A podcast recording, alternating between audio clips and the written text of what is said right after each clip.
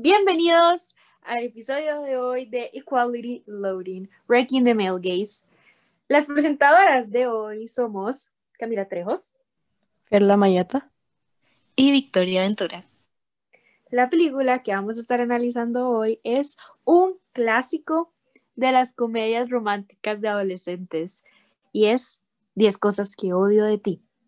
Esta película fue estrenada en 1999 y su director es Jill Junger. Primeramente, procederé a hacer un resumen para poder establecer un antecedente de la película. La película comienza cuando un estudiante llamado Cameron se transfiere a una preparatoria de Seattle. Instantáneamente se enamora de una estudiante de segundo año, Bianca Stratford. El primer amigo que hace, llamado Michael, le dice que es imposible que él pueda salir con ella, ya que eh, son de diferentes eh, estatus sociales dentro del colegio. Además de Cameron, hay un estudiante de último año que es altamente popular y adinerado llamado Joey, que también está interesado en Bianca, sin embargo, de una manera más superficial que Cameron, pues solamente está interesado en mantener relaciones sexuales con ella. La hermana de Bianca es el personaje principal y eh, eh, es el personaje por el cual todo el conflicto central se va a desarrollar. Su nombre es Catherine, Catherine Stratford y es conocida en todo el colegio por ser una persona con actitudes muy hostiles y por ser marginalizada a causa de estas. Es una persona con muchas opiniones y normalmente esas son fuertes. Además de que debate muchos de los pensamientos de las personas a su alrededor y no tiene miedo de decir su opinión. El papá de Bianca y de Kat tiene una regla muy estricta y es que ninguna de ellos puede salir con ningún hombre mientras estén en el colegio. Sin embargo, cambia esta regla al notar el poco interés que tiene Kat de salir con hombres y la cambia a que Bianca puede salir cuando Kat comience a hacerlo. Al saber esto, Cameron idea junto con su amigo Mike eh, un plan para que Kat comience a salir y así poder estar con Bianca. Le venden la idea de contratar a una persona con mucho coraje eh, para que salga con Kat a Joey, ya que éste puede pagarle a alguien deciden contratar a Patrick Verona. Este personaje eh, va a ser el, el, interés amoroso primordial y junto con este, em, y junto a este está un, un, pasado lleno de, de em, rumores controversiales y una actitud de chico malo. Cuando Patrick acepta el trato de Joey de, salir con, con Kat solamente, eh, mientras, solamente para para eh, que ella pueda, para que él pueda salir con Bianca a cambio de dinero, Patrick no ve venir que se va a enamorar de Kat. Y el clímax de la película es cuando ésta se entera de todo el engaño que ha vivido y, se, y el desenlace ocurre. Sin embargo, no vamos a hacer spoilers todavía. Antes de proseguir, vamos a hacer algunas aclaraciones muy importantes. Cabe recalcar que para este análisis vamos a tomar en cuenta especialmente el año en el que la película fue estrenada. Esto debido a que las influencias feministas que eh, el personaje Kat expresa no se veían tan representadas en la industria del entretenimiento eh, durante esta época. Sí, también vamos a continuar con una lista de los personajes que vamos a estar mencionando constantemente o a los que vamos a hacer parte del análisis para que tengan un mejor entendimiento y puedan regresar a esta sección si se pierden en algún momento. Primero tenemos a Kat, que como mencionó Camila, es la protagonista del filme, y a su hermana Bianca. Después tenemos a Chastity, que es la amiga, la mejor amiga de Bianca, y a Mandela, que es la mejor amiga de Kat. Después tenemos al papá de las Stratford, de Kat y Bianca, que se llama Walter. Tenemos a eh, Mrs. Perky o a la señorita Perky, que es la psicóloga o la consejera del colegio, y al señor Morgan, que es el profesor de inglés de Kat. También tenemos a Patrick Verona, que es el interés amoroso. Tenemos a Cameron, que fue quien mencionó Camila, el estudiante que entra y, quiere una relación con Bianca, a su amigo Michael, y tenemos a eh, como el galán del colegio que se llama Joey y es quien paga a Patrick. Esos personajes nos van a servir de referencia para, toda, para todo el resto del análisis y yo pienso que podemos iniciar con el principal, el que hace que se desarrolle toda la trama básicamente, que es Caterina Stratford. No sé si tienen opiniones acerca de este personaje feminista bastante asocialmente retratado. Pues creo que es muy difícil no tener opiniones. Eh, no mentira. Ok. Pues claro que, o sea, es muy fácil para mí tener opiniones positivas, eh, pero en mi investigación que hice para el podcast, este específicamente, me ¡Qué niña tan estudiosa! Obvio, yo no iba a ir a hablar pura paja aquí. Me encontré con una pregunta que me llamó mucho la atención y es que ¿por qué Kate se es considerada feminista? Para una persona que no está dentro del movimiento es muy fácil no captar ciertos símbolos que hacen a Kat feminista, pero aquí estoy para nombrar algunos. Por ejemplo, la literatura que ella sigue es de autoras feministas, por ejemplo, cuando cita a Simone de Beauvoir, a Charlotte Bronte, a, creo que en, un momento cuando está hablando con, con Patrick, él pide eh, el The Feminine Mystique, que es como un libro súper importante en la cultura feminista. Y también eh, cuando ella utiliza muchos términos propios del movimiento cuando habla de la educación patriarcal que reciben, cuando habla de que, que, mm, que, que él se expresa con una cultura muy, muy retrógrada. Creo que es, es bastante, cuando habla de que ella solo piensa en el desnudo, creo que es algo muy importante. También es que Kat desafía muchas de la, de la, mm, de, las, de la cultura, de los estándares de la sociedad. Ella es como muy propia de una contracultura al desafiar tanto a la autoridad y por eso normalmente se le considera hostil, solamente porque no comparte la opinión de los demás. De hecho, yo creo que el primer reto de autoridad que podemos ver es tal vez, em, tal vez no el reto, pero como el cuestionamiento de autoridad en uno de los personajes también bastante influyentes en, en Cat, que es el, el señor Morgan, su profesor de inglés. Y yo creo que debe existir como alguna razón por la cual ella inició con todo esto y tal vez puede que surja como de una inseguridad que, que no sé, surge por las figuras de autoridad, tal vez, eh, por su madre, por ejemplo, que esa es también una trama que desarrollan en, en la película. Claramente, eh, Victoria acaba de tocar un punto demasiado clave. Victoria podría ser martillo porque la clara el clavo. Sí, sí. ¿Por qué? ¿Cuál es la primera figura a los que los seres humanos, que los seres humanos tenemos contacto con? O sea, ¿cuál es la figura femenina primordial? La mamá. Y justamente en la peli se nos revela que la mamá de Kat la ha abandonado hace dos años, hace como sí, dos años. Y incluso nos hace, nos hace saber que uno de los mayores errores que ella cometió en su vida fue justamente después de que su mamá la abandonó, que fue a acostarse con Joey.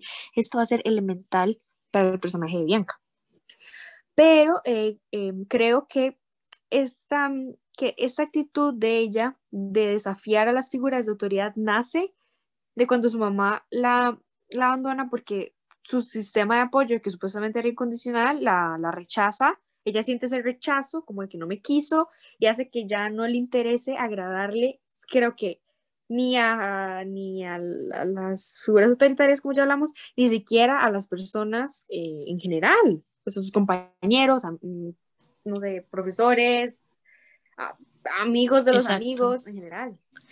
A excepción de este personaje, que es su mejor amiga de Mandela, que la ponen y para mí esto no fue un personaje tan bien eh, desarrollado porque eh, para mí la pusieron como para argumentar que, ah, vean, no es que ella no es amable, o sea, sí puede tener amistades, pero es que tiene que ser igual que ella para que ella lo acepte y esto es algo muy importante que es que lo ponen como si representara que eh, en un término bastante, con una connotación bastante sexista, bastante machista, las locas, entre comillas, se llevan bien. Porque ¿cuál es la característica principal de esta amiga Mandela? Le ponen todo este amor hacia Shakespeare, todo este romance que ella aspira, este, toda, casi que, bueno, en lo poco que podemos ver de ella, lo ponen como una obsesión, como que eso es por lo que ella vive, su pasión, ¿verdad? Y, y lo refleja mucho más que tal vez otras personas en el colegio principalmente porque es un interés poco común. Entonces es esto de que las que se llevan bien son las que tienen el pensamiento contrario a la corriente del resto de la escuela. Entonces, bastante importante eso. Ajá.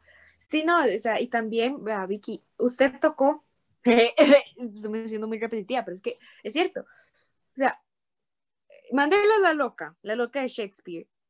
Y Kat viene siendo el arquetipo de feminista enojada, porque claro, o sea, si algo venimos a hablar en este podcast es cómo las mujeres son representadas desde el punto de vista masculino. Obviamente una feminista es enojada, es histérica, es intensa, a nadie le agrada, porque lo que tiene que decir nada más son pone obstáculos y, pone peros en la vida de las personas. O sea, disculpa, no acepto tu machismo, molesto tu día.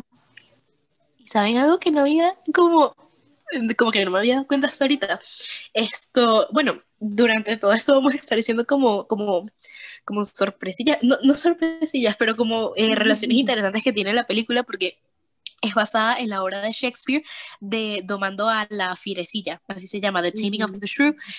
Y el hecho de que Mandela esté con Cat, porque en Cat está basada la fierecilla, o sea, Cat está basada en la fierecilla, está basada en la obra de Shakespeare. Es por eso que tal vez a Mandela le gusta estar con Cat, porque es como la, la personificación de, su pasión. Wow. eso podría ser, eso podría ser muy válido, pero sinceramente creo que me quedo con el análisis de las dos locas porque creo que nos apega más a a que un director hombre quiera poner eso. Pero también está gracioso, está gracioso, me gusta, me gusta. Por supuesto, eso era metiendo ahí como, como simbología extrema, ¿verdad? Pero, pero no, sí. Digamos, lo que dijo Victoria puede ser como, o sea, sí tiene sentido, pero podría ser visto nada más como una de las tantas referencias que hay a lo largo de toda la película a Shakespeare. O sea, está, digamos, con el nombre de Cad y su apellido y el hecho de que Mandela sea este personaje, que a ella le guste tanto Shakespeare, es como nada más ciertas referencias a, a la inspiración pero yo también, digamos, como Camila, yo concuerdo más en el hecho de que es como para representar que las locas se llevan entre ellas y que son como las enojadas, las, las raras, las feministas, digamos. Sí, sí. Incluso es, es gracioso porque, digamos, ella nunca se refiere a sí misma como feminista. Digamos, no que yo recuerde en la peli, no dice como yo soy feminista, o nada más lo da por sentado. Es muy gracioso porque, digamos, si tomamos en cuenta que la peli fue en 1990, no creo que alguien haya dicho, así ah, es que España es feminista, no lo dudo mucho. Exacto. Pero... Además, Además de que eh, así se representan, así se representan a la mayoría de personajes. Es decir, como decía Firela, eh, las ponen como las enojadas o las locas, todo esto entre comillas, ¿verdad? Esto, y se da mucho con los personajes femeninos. Es decir, con los hombres podemos ver más como los estereotipos arraigados, que sí, Cameron es como el, el, chico dulce, Joey es como todo el patán, ¿verdad? El cretino guapo, eh, Patrick Verona es como el chico malo, obviamente, pero a las mujeres las tenemos siempre como encasilladas en un eh, en algo muy constante, que es como este enojo, como esta locura. Por ejemplo, tenemos a Bianca, que la podemos tocar más adelante, y también tenemos a, a la señorita Perky, que también entra dentro de las figuras de autoridad, que es este, mm, o sea, que, que, también tengo como un poco de conflicto con, con cómo retratan a las figuras de autoridad, pero eh, como inclinándose más hacia el lado de, de, cómo se perciben a las mujeres, la señorita Perky la vemos como una solterona desesperada. Y esto tiene que ver con cómo se retrata desde el male gaze, desde, la, desde el punto de vista masculino, porque bien podríamos decir mm. que que ella que sí, que, que es muy segura de su sexualidad y por eso escribe como estas novelas que también le aportan este tono de comedia a la película, pero en realidad no es eso, no es por hacerla ver como que está segura de sí misma, sino porque está desesperada e insatisfecha. Es por esto que realiza eso y que la vemos infeliz en su trabajo también. Creo que creo que Victoria acaba de tocar un punto increíble que es el de la señorita Perky, que digamos que al decir es solterona, y como lo vemos, porque escribe un montón de novelas calientes, eróticas, y que vale recalcar, la, esta muchacha fomenta una cultura falocentrista horrible porque siempre está diciendo que el hombre que tiene el paquete enorme, que tiene la salchicha enorme, disculpen el vocabulario, pero eso es lo que usan. Este, y creo que, que este es una demostración de, de masculinidad tóxica muy fuerte en la peli que, digamos, más de un hombre puede haber visto la película y se, se, siente como aludido o tal vez se siente mal de que no tiene esa enorme y gruesa salchicha como lo tiene, como lo dice la señorita Perky. Y digamos, la señorita Perky, desde cierta, o sea, depende de la perspectiva, o sea, puede ser vista de diferentes formas, porque desde un lado, ok, es esta mujer que, que expresa sexualidad, que, que expresa su, su sexualidad a través de, de estas novelas eh, eróticas, entonces, ¿qué? Que eso no es, normalmente es visto como un tema tabú o que no se trata mucho porque, ajá, las mujeres y sexualidad son temas que nunca se tratan. Pero al mismo tiempo, es esta mujer que siempre expresan este, como enojada porque le hace falta este hombre en su vida que, que la complazca, entonces ya tiene esta tensión eh, sexual eh, como acumulada, entonces por eso ella siempre está enojada y por eso tiene que, que, acudir a estos, a estos libros y a la manera en la que ella escribe para poder liberarse. Entonces, en cierto punto, sí, es una mujer que, que expresa su sexualidad, pero por otro punto, eh, mm, o sea, se demuestra que ella necesita un hombre, o sea, que ella ocupa un hombre en su vida, ya sea ficticio, sea real, para, para estar como satisfecha. Sí, pero antes de que sigamos por ese rumbo, porque digamos, la señorita Perky es la primera de, de otras figuras de autoridad súper importantes para esta peli. Antes de seguir con eso, nada más quiero devolverme en algo que dijo Victoria, que hace, Cameron es un chico dulce. Y... Me Sabía que ibas a, volver a eso. yo sé, porque si algo que yo aprecio de Kat, es muy interesante que toque esto, porque digamos, Cameron es dulce porque es cohibido porque, eh, digamos, incluso hasta es burlista que él no se quiera acostar con Bianca, que él quiera de verdad una relación con Bianca. Pero cuando Kat es vulnerable, da un conflicto porque uno está acostumbrado a verla como fuerte, de carácter fuerte, de, de es muy molesta, digamos, es una manera de decirlo. Y creo que este es el conflicto central que tiene Kat con ella misma, dejarse sentir, ser vulnerable y mucha gente piensa que la vulnerabilidad es ser, es ser débil, pero no, es, es, es, dejar a otras personas entrar. Y creo que eso, eso requiere mucho coraje y mucho valor. Y por eso, o sea, me parece muy interesante este, esta película, en, digamos, en comparación con otras, porque voy a utilizar, voy a darle la palabra a Vicky porque ella va a, tener, va a adoptar un término que es esencial para mí. Yo, eh, cuando estaba viendo esta película, también estudiando, porque soy una niña estudiosa también, eh, noté que lo que la hace también tan peculiar, eh, o por lo menos a Kat como protagonista, es el hecho de la evolución que ella tiene, o sea, la evolución de su personaje, a que es lo que estamos acostumbrados en las películas, a siempre ver este personaje que al principio es muy vulnerable, ingenuo, y que conforme avanza la película se empodera para obtener su objetivo y que ya es como toda Queen, Yes, y no depende de nadie. Eh, sin embargo, con Kat más bien vemos lo contrario. Aunque ese término es contradictorio porque, digamos, ella es empoderada desde el principio y más bien se va eh, abriendo, se va haciendo más vulnerable, va demostrando más sus sentimientos, aunque eso puede también eh, como aportar un poco a que ella se siente más segura consigo misma conforme avanza la película. Y es algo que entendí hasta después, porque al inicio yo tenía muchos conflictos con una escena que, que causa bastante controversia, que es muy famoso, que es la escena del poema, en la que ella está leyendo un poema en donde recita las 10 cosas que odia acerca de, de, Patrick, de su interés amoroso, y lo último que dice es que ella odia que no lo puede odiar, es decir, que ella sigue teniendo eh, los mismos sentimientos por él, lo cual creo que es muy importante para tocar también el final, pero más tarde hablamos de eso. Y, y, antes yo pensaba que era algo muy absurdo como ella podía pasar de ser una persona tan empoderada a mostrarse tan vulnerable en frente, de personas que la habían herido, porque digamos, en esa clase está Joey, que, que también la había lastimado y muchas personas que se habían burlado de ella. Entonces para mí era como algo tan, tan imposible de, de ver o como de procesar que en serio ocurriera. Ajá. De ver que ella se estaba rebajando al, ser débil. Creo que sí, digamos, todas las personas pensamos eso en algún momento, pero creo que no, creo que es muy importante. Creo que esa y el utilizar las perlas de la mamá, porque digamos, ya sabemos que está dolida con la mamá, que ella, la mamá es un recuerdo doloroso, que cuando Bianca usa las perlas es como que fuerte, y ella las vuelve a usar en el baile, cuando está aceptando ir con Patrick al baile, a pesar de que es una tradición que, tradición, perdón, que repudia, creo que, eh, porque las perlas para mí son un símbolo súper importante de la vulnerabilidad, o sea, volverse a abrir un a un dolor, a un, algo que es desconocido para ella. Em, creo que eso, había lo de las perlas y el poema, dos momentos vitales de Kat en la evolución de su, de, su personaje, de su personalidad vulnerable y sensible. A mí me parece que esta vulnerabilidad, aunque en cierto punto cualquiera lo puede ver como que, ay, ella se, hizo como más débil o, o el demostrar sentimientos ya no es la Kat empoderada que tanto se expresaba a, lo largo de toda la película. Yo creo que, que más bien esta vulnerabilidad refuerza mucho su, su, empoderamiento, o sea, demuestra cómo ella puede o sea, ella decide demostrar sentimientos y, y, el ser vulnerable frente a un grupo de personas que siempre la han molestado, que siempre la han, la han avergonzado, este, o sea, no es solo porque lo hizo porque era una tarea, o sea, ella decidió representarlo y, es, y el hecho de que ella termina hasta llorando, o sea, demuestra mucho de cómo ella, o sea, se empodera aún más, porque ella decide, ok, no, yo tengo control sobre mis sentimientos y yo puedo demostrar mis sentimientos aún siendo una mujer empoderada, o sea, yo no necesito ser esta persona fría toda mi vida, sino que yo puedo demostrar cómo me siento y, frente a personas que normalmente no, no me tratan de la manera en la que yo siento que deberían, este, y aún así sigue siendo la mujer empoderada. Y también hasta el hecho de que lo hace frente, frente al señor Morgan, que es el profesor que siempre la está molestando, que siempre la avergüenza por, por ser esta mujer empoderada, siempre la trata mal, siempre la saca, la manda a la oficina de la señorita Perky.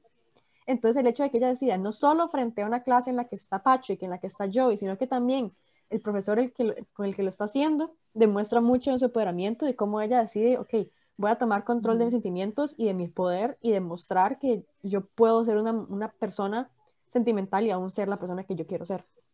Sí, claro. Algo que había mencionado Fiorella y que me parece muy como importante o como muy jugosito para analizar es el papel del señor Morgan, porque es un personaje con el que yo tengo mucho conflicto, porque yo siento que su relación, es que yo siento que su relación con Kat es como sarcástica, ¿entiendes? Porque eh, digamos, él, ajá, al principio ocurre esto de que, de que como que menosprecia, eh, acá y todo esto porque siempre tiene una opinión, pero luego al final lo vemos como un tipo de, de, de, broma. No es que no estoy diciendo que me guste la broma, porque la verdad es que me parece bastante confuso para el personaje, pero él, él le dice que, o sea, ella le dice que está muy conforme con la asignación que él dejó porque le gusta mucho esa tarea y él le dice como, como que te gusta, o sea, no tienes otra opinión fuera de mi clase, entonces siento que fue más mm. como un tono burlista ese es el elemento de comedia. O sea, digamos, ese momento, esos, pequeños, así como, y también como le dice que va a pegar a Joey, que también, eso sí me da demasiado. Sí, exacto. Eh, creo que ese es el elemento de comedia del personaje, digamos, es lo que dice Vicky. También tengo problemas con él porque él, aunque intenta visibilizar la lucha de las personas negras, siempre lo intenta, pero como menospreciando la lucha feminista que está tratando de llevar Kat entonces, aunque es un personaje que definitivamente es para tener conciencia social, que es algo muy importante de la peli, que es algo que la destaca de otras películas de la época, no me parece correcto la manera en que él trata de hacerlo.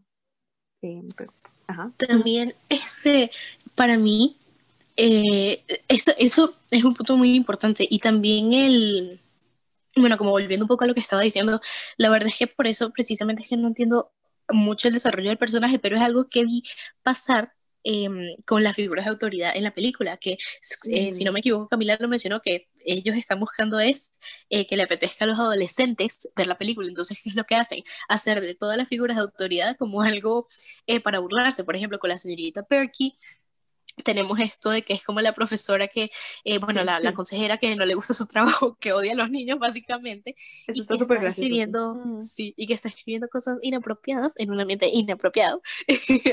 y eh, al señor Morgan, que también tiene como esta relación amor-odio extraña con Kat.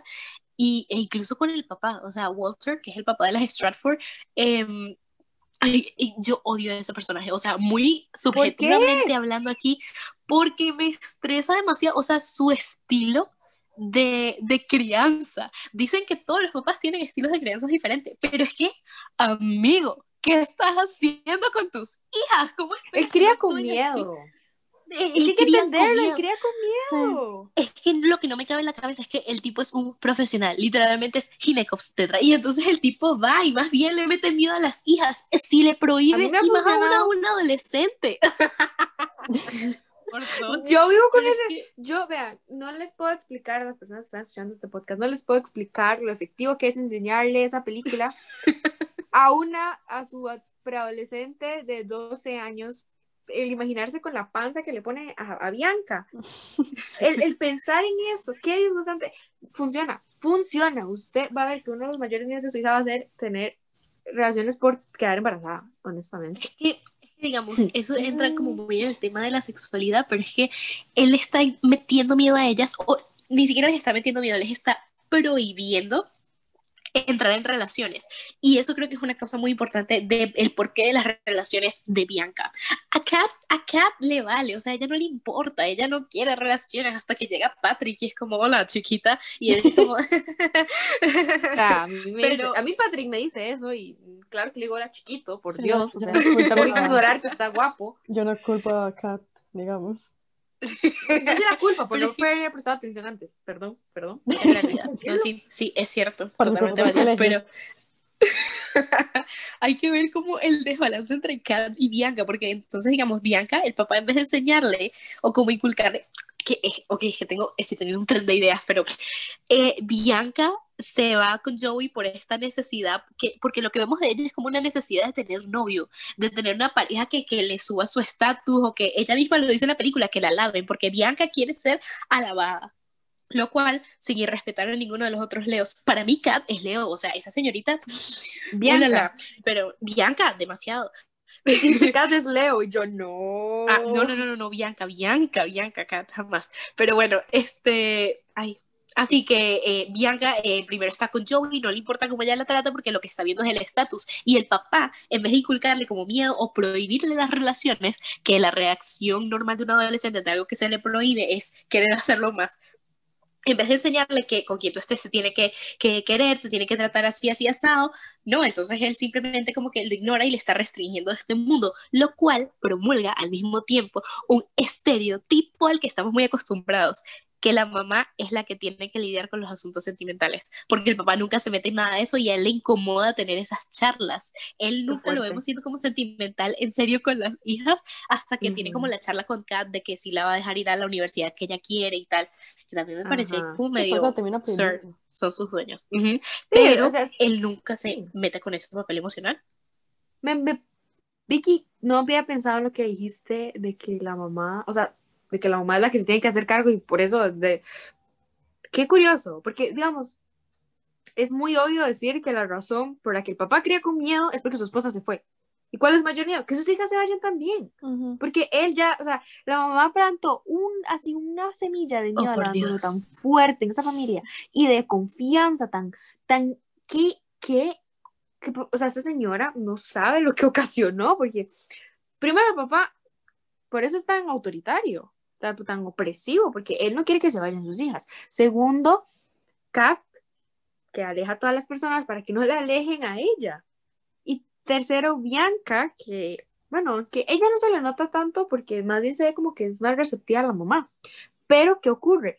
Que el papá tiene este cariño más a Bianca, bueno, no cariño, sino como esta atención más a Bianca porque Bianca no, no, no se aleja tanto como Kat. Entonces, ¿qué pasa? Que a partir de, la mamá nacen todos estos problemas de tener relaciones amorosas, ya sean con otras personas, así como en la familia, porque digamos, hay una relación así entre Katy y Bianca bastante como combativa, en la que no, porque son personajes completamente diferentes. Bianca es el, estereotipo de virgen, em, así como de chica buena, de, y que hace que todo el mundo la adore por eso, porque quiere ser ahora, como dijo Vicky, que es ingenua, que es súper, que es súper, de alguna manera, es que no tengo otra manera que decir virginal, eso ya es otro concepto que podemos llevar a otro ámbito, que es la sexualidad, que, sea pura, que no tenga relaciones, hace más apetecible. Y eso es terrible, tengo que mencionarlo porque si estamos hablando de relaciones, la relación de Bianca y de Kat es completamente, uff, o sea, es fuerte. Me alegra que después se muestre un vínculo más sororo, en el cual cuando le admite lo de Joey, ella, aunque no es receptiva, después ya lo es. Em, pero al principio podemos ver esta, este, este combate entre ellas dos que genera una dinámica muy interesante que contrasta los dos puntos de vista. digamos, que también, si lo analizamos, o sea, no sé si el director tenía este propósito, pero em, hace casi que ver que si sos, digamos, feminista, no puedes ser, entre comillas, femenina, no puedes seguir esas normas. Y que si eres, que si em, eres casi como súper bonita, súper chiqui, súper, ah, no puedes, ser, tienes que ser tonta. Y Bianca, al principio es tonta, pero después despierta. Creo que es algo muy interesante. ¿Qué opinan? A mí me parece demasiado como interesante ese, ese concepto porque, digamos, eh, y también creo, o sea, muy fuertemente, fervientemente, que es por el male gaze que vemos también en la película. O tal vez como por el, el rom-com, el factor rom-com de comedia romántica, ¿verdad? Eh, que le tienen que poner como este personaje que le cae mal a todo el mundo, pero que al final resulta siendo como, ah, Jay, que es Bianca en este caso.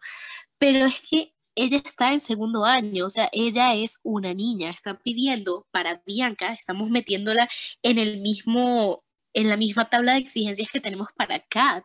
O sea, ella es una niña, ¿qué esperas que hable? Y más con esta amiga que se carga, que Chastity es otro, otro tema que perfectamente podemos tocar, porque, no, es que Madre Santa, eh, ¿qué quieres de, de, ella, de una niña que está en segundo año, que hay que hablar de temas más profundos de qué, si ella no conoce nada? porque la ponen como esta muchacha tonta y hacen ver como que, que sea tonta esta edad es algo malo? más bien está en la etapa en la que debería estar, ¿no? Concentrándose en las cosas en las que usualmente la gente se concentra esa comúnmente, ¿verdad? No estoy diciendo que no pueda pensar más allá de eso ni que no vaya a desarrollar este, la gran capacidad que, que tiene, pero es que encasillarla dentro de eso me parece muy, muy, como muy feo, porque también es para que hacer a la gente que le caiga mal, ¿entienden? Entonces, no sé, me, una, me parece una estrategia como, meh.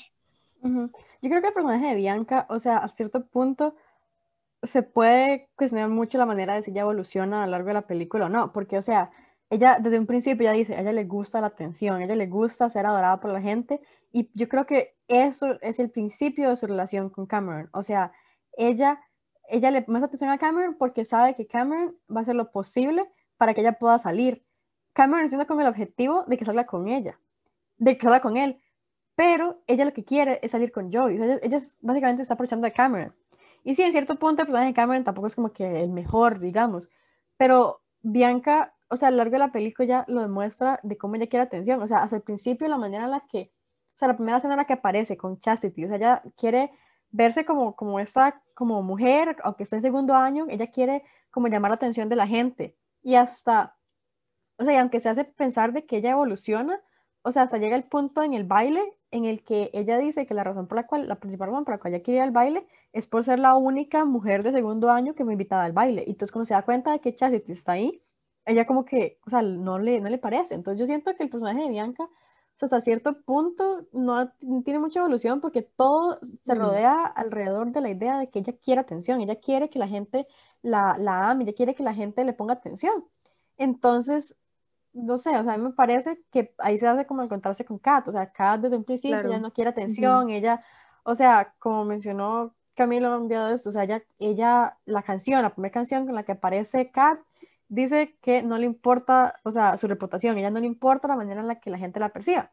Y por el otro lado está Bianca, o sea, que Bianca, o sea, por, le importa Pero creo, creo que está siendo un poco dura con, con Bianca, en el sentido de que creo que sí tiene una evolución, digamos, el rechazar a Joey y estar con Cameron, que es muy superficial, creo que es un elemento muy importante que ella ignora el estatus en el que está, y también creo que cuando ella este, defiende a Bianca al pegarle a Joey, es una manera de decir, estoy dejando de culpar a Kat, ella no es la víctima, o sea, ella no es la, la, que se lo buscó, ella no es la que se buscó este rechazo, ella más bien es la víctima de, de tus abusos.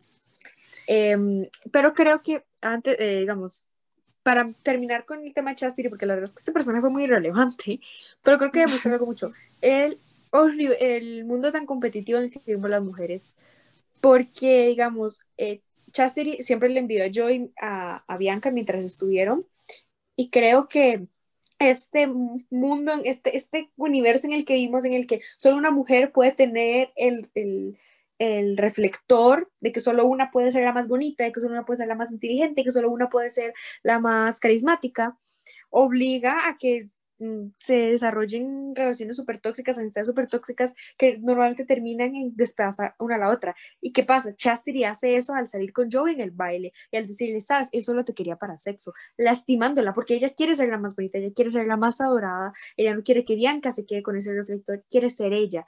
Entonces, claro, o sea, ahora nosotras somos una generación consciente de eso, en ese entonces no, por eso creo que está siendo un poco dura con Bianca, pero no voy a ahondar en ese tema, porque creo que el tema más importante no, no más importante, sino que no hemos abarcado tanto y es definitivamente las relaciones amorosas. Las hemos, las hemos dicho muy por encimita, pero aún no hemos tocado la relación primordial, Patrick y Kat. Yo creo que eso es bastante como, ok, básico desde el punto de vista de cómo todo ocurrió, porque la trama de esa relación es bastante como básica de analizar, es decir, obviamente estuvo súper mal lo que él hizo, pero al mismo tiempo yo tengo dos cosas que aportar acerca de esa relación y cómo terminó en la película, o sea, cómo culminó esa, ese hilo de trama. Porque, o sea, es muy, muy como eh, De, parte de la evolución de Kat al mismo tiempo y del factor comedia romántica, vuelvo y repito. Es decir, ok, yo creo que ya podemos como ir tocando el final de la película porque es importante abarcarlo para la relación de ellos. Al final de la película. Yo sé lo que usted quiere decir. Dígalo, estoy lista, estoy preparada. Ok, al final de la película, eh, Kat descubre obviamente que Patrick tenía como, a que a Patrick le estaban pagando para salir con ella, pero obviamente como en una comedia romántica, Patrick en serio se enamora de ella y no le importa más el dinero, pero, ya sé qué es lo que va a decir Camila, pero bueno, este llega al final y cuando ella lo descubre, obviamente se molesta, le lee el poema, va a su carro y cuando entra al carro, ella tenía como el sueño de, de hacer su propia banda, entonces entra al carro y ve que hay una guitarra que ella estaba viendo en una tienda y Patrick está atrás y cuando se voltea es como, ¡Ah, Patrick, y él es como, hola chiquita, y yo como, ay. Y, y, ella le dice que, que no, no puede pensar que solamente regalándole instrumentos a cada rato se va a arreglar todo cada vez que él comete un error. Y él le dice como que, si no, o sea, I'm sorry, y, se terminan besando igual porque el factor comedia romántica, aunque también el hecho de que Kat lo haya perdonado para mí fue como muy es que, digamos, yo soy una persona muy orgullosa, pero viéndolo desde un punto de vista objetivo, yo creo que puede, bueno, objetivo entre comillas, puede abarcar también como la evolución que tuvo Kat, que es de abrirse más a sus sentimientos, porque al fin de cuentas todos queremos que, que, que nos amen, o sea, es decir, y ella había encontrado como ese vínculo, esa relación con Patrick y tal vez podía, este, como ver más allá de lo que lo había motivado a hacer eso, eh, a como aceptar ese dinero y que no sé, tal vez sintió como esa conexión aún allí y quiso darle otra oportunidad. Ok, yo entiendo que el punto de Victoria es que el final fue muy materialista. Eso fue, que la guitarra no arregla el problema. Sí. Pues, sí. Antes de yo decir mi análisis, porque la verdad es que apenas yo suelte esta bomba se termina el podcast. No, me eh, la cosa es que antes de empezar a hablar de mi análisis del final, porque, o sea, sí, a simple vista el final es muy materialista, quiero decir unas cosas. Primero que todo, eh, este tal eh, Joey, arquetipo de Don Juan, ya sabemos eso. Es el que solo le interesa el dinero, el estatus y cuántas mujeres tiene. Porque Bianca fue una apuesta. Él es asqueroso. Él es el hombre más asqueroso de esa película. Sabemos eso. Cameron es sensible, es dulce, pero también en algún momento vio a Bianca como un complemento y no podemos decir eso. O sea, tal vez no fue tan así como Joey, pero el simple hecho de, de, meterla en una apuesta, en un juego, creo que fue mm, bastante cuestionable. Para mí, eh, uno de los mayores conflictos con Cameron fue mm, es que el término con el que lo definiría fue como que lo pusieron como una adorable misoginia para que a la gente le atrayera más, porque obviamente en contraste con Joey, uno está como, no, Cameron es la mejor opción, o sea, girl, corre de ahí, vete con Cameron. Este, pero mi mayor conflicto con él, con ese personaje, yo creo que sería como el diálogo, como el lenguaje, ¿saben? Porque eh, tal vez sus intenciones eran buenas y yo creo que eso se retrata muy bien en la película, pero la manera en la que ponen el diálogo, o sea, como que ponen eso de que, ajá, es mal que la metiera en la apuesta. También Patrick metió acá en la apuesta. Pero a Bianca la ponen como muy, como aislada de, de, eso, entonces a ella como que no le importó, pero, pero mi mayor problema es como ese, como el lenguaje, porque como él habla o los términos que él emplea hacen ver como que también veía a Bianca como, como un objeto, como un complemento, como dice Camila, pero, pero no, o sea, yo creo que, que si uno se, se, se pone sus zapatos y como que ve más allá, como que sí, sus intenciones eran buenas, cosito. Bueno, no sé, no sé. La cosa es que yo vengo como la abogada del diablo y yo vengo por Patrick Verona. ¿Ok? No, okay. La cosa es que Patrick dice, aceptó la apuesta. No puedo defenderte de eso, no puedo defenderte. Es, eh, asquerosamente sexista, o sea, fue como, sí, sí, la voy a llevar a una cita y ya, no sea, no se va a resistir a mis encantos, claro, entendí eso. Sí. Pero Patrick creo que tiene una evolución bastante interesante y me encanta porque creo que Patrick, eh, tenemos que tomar en cuenta el contexto en el que vivimos, no podemos pedirle mucho a la vida porque en 1999 no había ni la mitad de la información que nosotras tenemos acceso ahora. Entonces, cuando él no, decide no besar la borracha, claro, e, es lo mínimo que se pide, es decencia, no tienes que aprovecharte de ella, pero en un contexto así, es rompe muchas, muchos patrones. El, el aceptar esta parte de ella, él, él no la amó a pesar de su carácter fuerte, él la amó por ello. Y eso, y eso, déjeme decirle, es, como dirían en inglés, groundbreaking. Eso es rompe patrones, ya lo dije, me parece porque creo que para el contexto en el que está es increíble, o sea, disculpen. Qué fuerte. Además de que un punto...